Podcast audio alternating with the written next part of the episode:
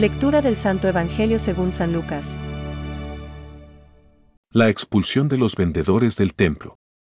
Y al entrar al templo, se puso a echar a los vendedores, diciéndoles, Está escrito, Mi casa será una casa de oración, pero ustedes la han convertido en una cueva de ladrones, y diariamente enseñaba en el templo.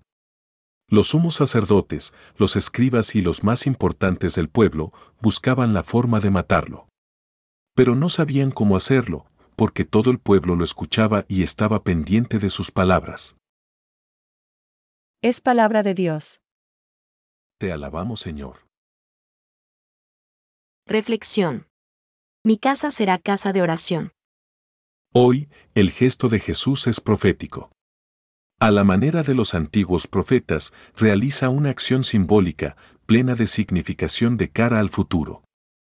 Al expulsar del templo a los mercaderes que vendían las víctimas destinadas a servir de ofrenda y al evocar que la casa de Dios era casa de oración, Jesús anunciaba la nueva situación que él venía a inaugurar, en la que los sacrificios de animales ya no tenían cabida. San Juan definirá la nueva relación cultual como una adoración al Padre en espíritu y en verdad. La figura debe dejar paso a la realidad. Santo Tomás de Aquino decía poéticamente, Et anticum documentum barra diagonal novo sedat ritui, que el testamento antiguo deje paso al rito nuevo. El rito nuevo es la palabra de Jesús. Por eso, San Lucas ha unido a la escena de la purificación del templo la presentación de Jesús predicando en él cada día. El culto nuevo se centra en la oración y en la escucha de la palabra de Dios. Pero, en realidad, el centro del centro de la institución cristiana es la misma persona viva de Jesús, con su carne entregada y su sangre derramada en la cruz y dadas en la Eucaristía. También Santo Tomás lo remarca bellamente. Recumbens cum fratribus. Sedat suis manibus. Sentado en la mesa con los hermanos. Se da a sí mismo con sus propias manos. En el Nuevo Testamento inaugurado por Jesús ya no son necesarios los bueyes ni los vendedores de corderos.